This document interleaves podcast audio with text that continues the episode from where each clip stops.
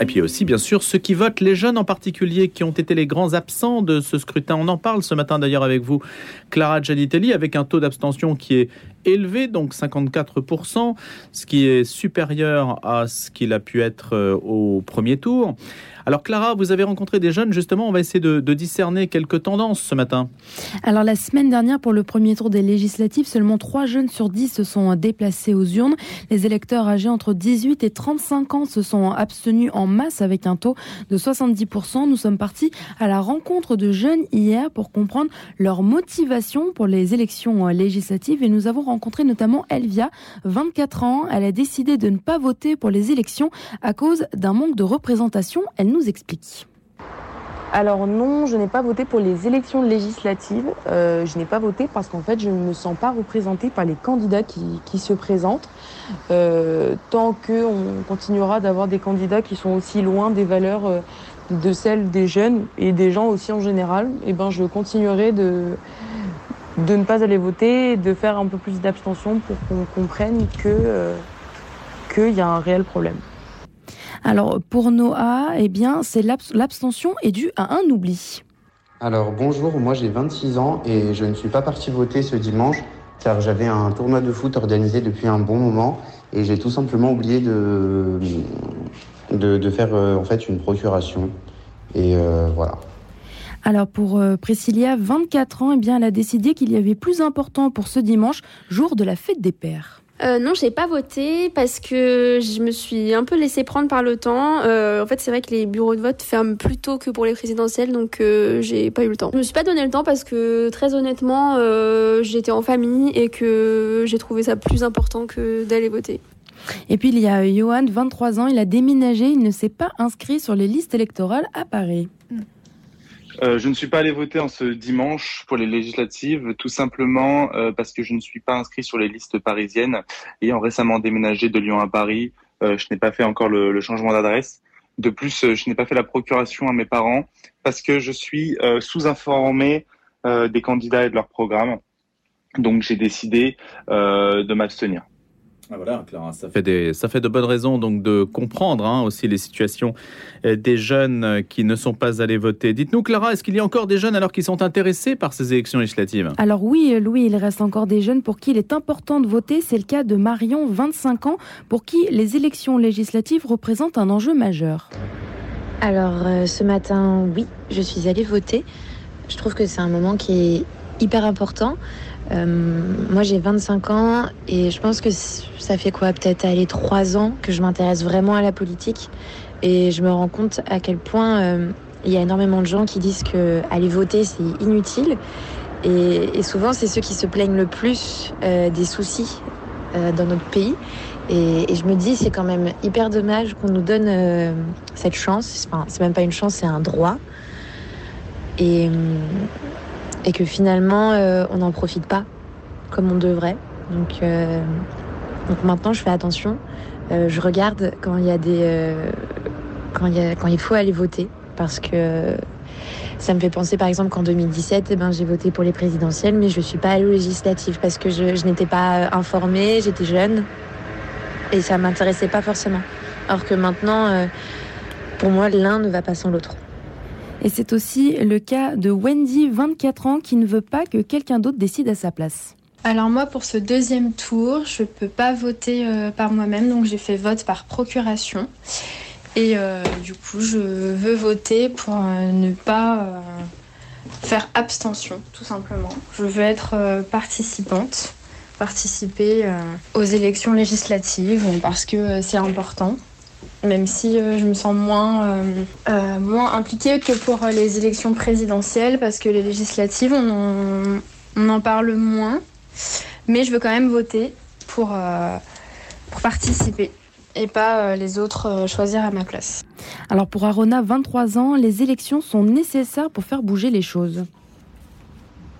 Oui, je suis allé voter parce que je pense que les élections législatives sont dans la continuité des élections présidentielles. Donc je me suis euh, aussi déplacé euh, dimanche dernier et ce dimanche pour euh, changer les choses. Et entre manque de représentation et devoir de vote, les avis aussi chez les jeunes, les élections nous donnent donc un nouveau marqueur de l'implication de la jeunesse dans la politique. Voilà, entre abstention et participation, les jeunes se sont exprimés. En tout cas, ce sont ceux que vous avez rencontrés, Clara Gianitali. Merci pour euh, ce panorama. Et on s'aperçoit aussi qu'il y a un désir, en fait, d'en être, tout en étant extrêmement dubitatif sur la capacité des personnes à, à pouvoir représenter une génération. Un élément qu'on aura l'occasion de discuter avec nos chroniqueurs dans un instant et puis nos invités à partir de 7h30 pour cette matinée consacrée en grande partie aux élections législatives. Et à présent, un jour, une histoire euh, va vous dépayser un petit peu. C'est l'objet aussi, c'est une respiration chaque matin où on prend quelque peu de l'altitude, soit de l'altitude, soit de la distance par rapport à l'actualité. Ce matin, c'est Patrick Sbalquiero qui est avec nous. Il est historien et journaliste et il a publié une biographie de Anthony Gaudi, l'architecte de Dieu aux éditions Artege. Un jour, une histoire. On vous parle donc de cet architecte mondialement connu, enfin du moins pour son œuvre. C'est vrai que tout le monde connaît la Sagrada Familia, mais on connaît moins cet architecte de Dieu dont Patrick Sbalquiero va nous parler. Bonjour. Bonjour. Il n'existait pas de biographie euh, d'Anthony Gaudi? Si, il existait des biographies d'Anthony Gaudi, en particulier en langue espagnole et catalane.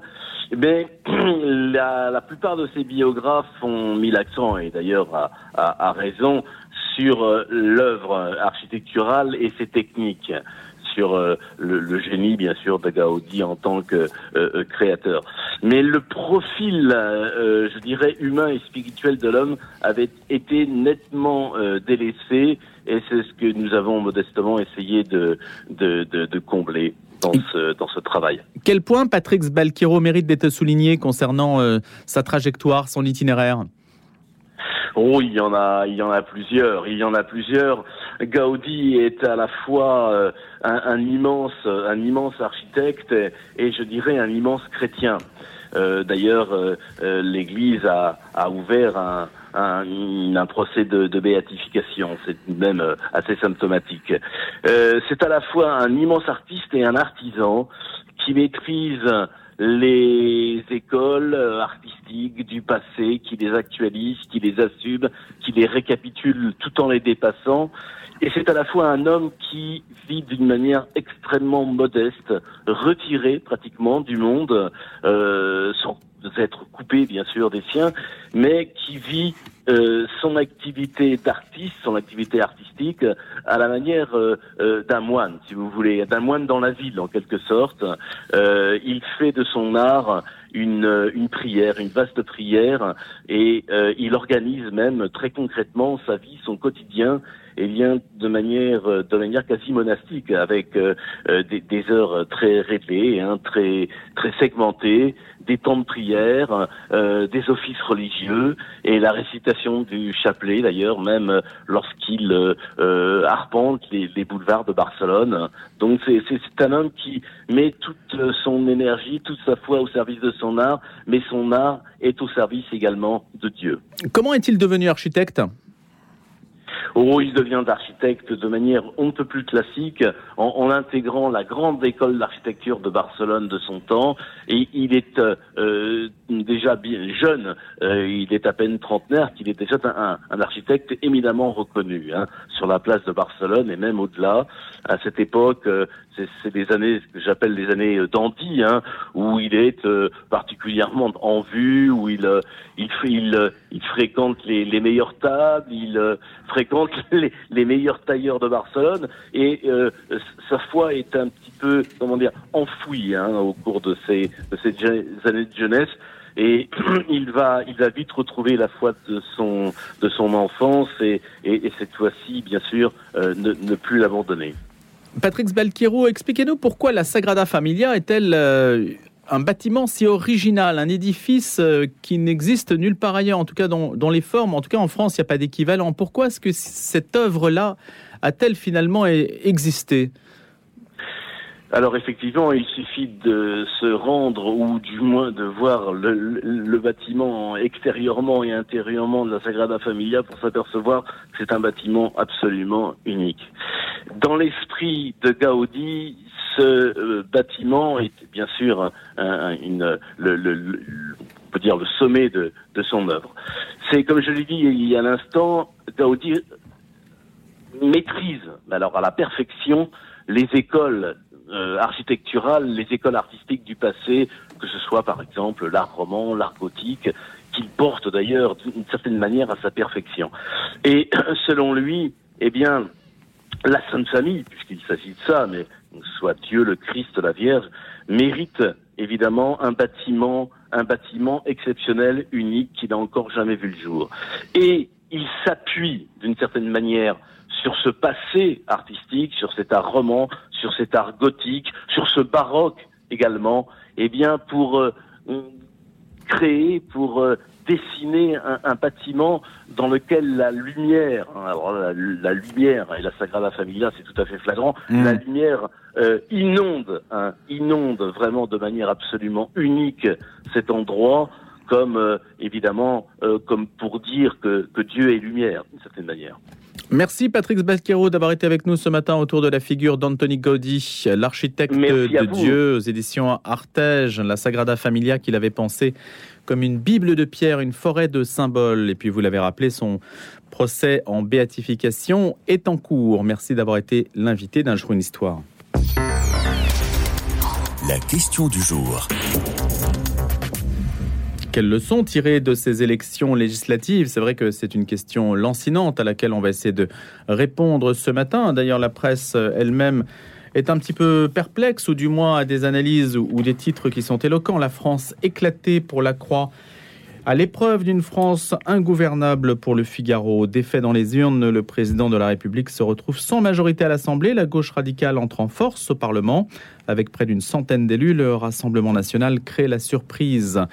Alors c'est Laurent Frémont qui est avec nous ce matin et puis Nathanaël Millon aurait dû aussi être des nôtres aujourd'hui. Bonjour Laurent Frémont. Bonjour Louis. Merci d'avoir accepté notre invitation. Merci à vous. Vous êtes doctorant en sciences politiques. Voilà un objet intéressant à étudier maintenant ce nouveau Parlement. Après euh, une majorité tout à fait extravagante en 2017, on se retrouve avec une absence de majorité et un parti présidentiel qui est loin sans doute des pronostics. Je ne sais pas lequel vous aviez fait avant les élections législatives, savoir si le parti d'Emmanuel Macron aurait 250, 60, 70 ou plus, ou 300 députés. Mais aujourd'hui, on en est, on est loin, en tout cas, de ces 289 députés. Il y a 44 députés qui manquent au parti présidentiel. Mais ce qui est sûr, c'est que c'est une, configuration tout à fait inédite. Hein. Il faut vraiment le, le rappeler. C'est une, une situation qui ne s'est jamais euh, vue dans l'histoire de la Ve République.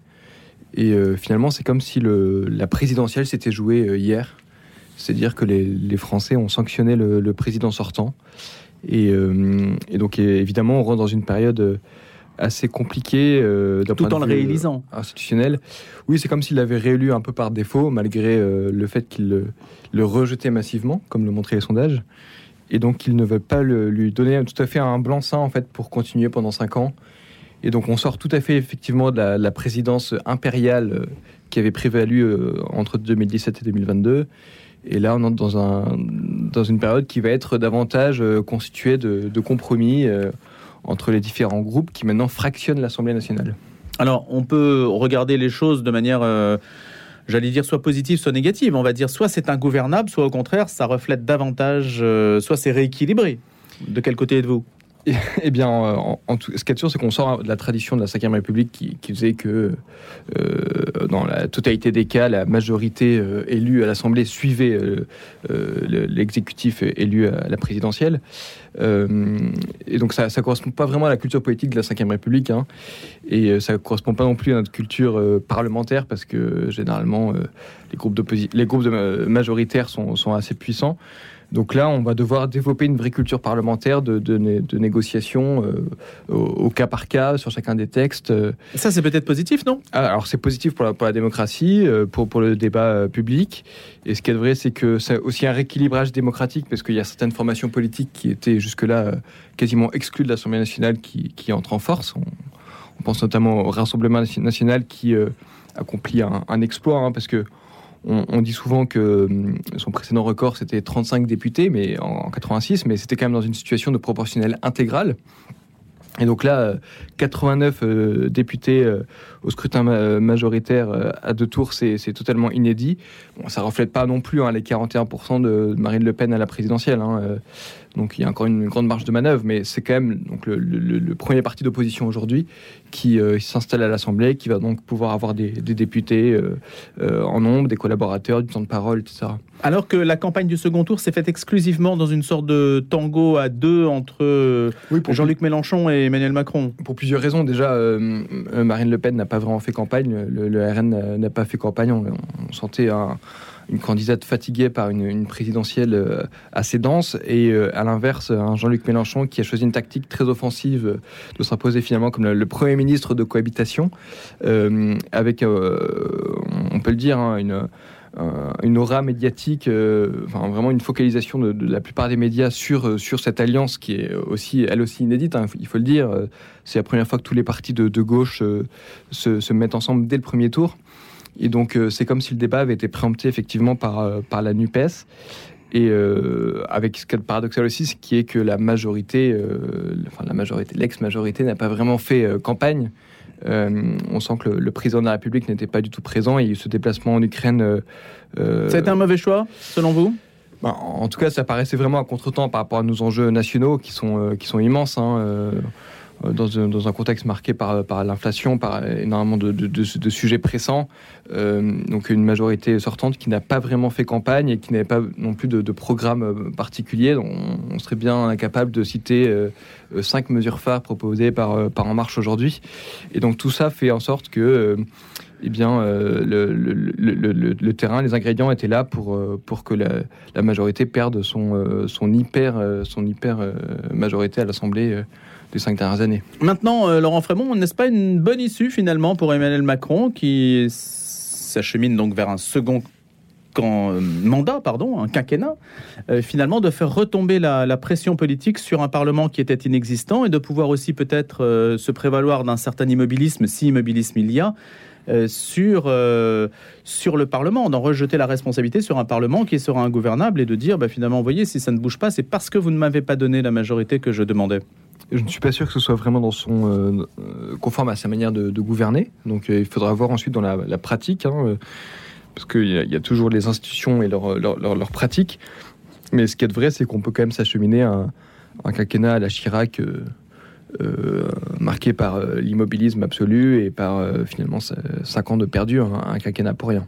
Après, on verra, parce que beaucoup de gens parlent déjà de, de dissolution. ça m'étonnerait qu'ils qui dissolvent aussi vite euh, l'Assemblée, euh, sachant que euh, je, pense qu'une une, nouvelle élection serait encore moins favorable pour lui. Et dans le cas où le 5 juillet, le discours de politique générale n'obtient pas l'assentiment de l'Assemblée, on se retrouve dans une situation de, blocage. Et c'est là où le groupe Les Républicains sera vraiment pivot et c'est pour ça qu'on peut dire que, paradoxalement, ce sont les républicains qui s'en sortent le mieux dans cette élection, parce que ils vont avoir un vrai rôle à jouer en termes de, composition des politiques publiques. Et à l'inverse, on, peut prédire hein, que euh, les, deux extrêmes, entre guillemets, vont se rejoindre et que RN et, NUPES vont, euh, se retrouver euh, côte à côte pour voter contre pas mal de textes. Je pense notamment à la réforme des retraites. Et donc, euh, ça va polariser euh, notre vie politique entre un, gros bloc central et un, très important bloc euh, extrême, entre guillemets. Les républicains, donc, sont un peu l'arbitre du nouveau Parlement. Oui, voilà. et donc, ce sera au cas par cas, texte par texte, qu'ils vont pouvoir influer dans tel ou tel sens. Et, et donc, dans, cette, dans cet épisode marqué donc, par un échec cuisant à la présidentielle, euh, paradoxalement, ils s'en sortent, ils s'en sortent mieux parce qu'ils seront euh, les arbitres, les juges de paix dans cette nouvelle assemblée. Merci Laurent Frémont d'avoir été des nôtres ce matin, doctorant en sciences politiques. À bientôt pour une prochaine question du jour. Merci d'avoir été notre invité.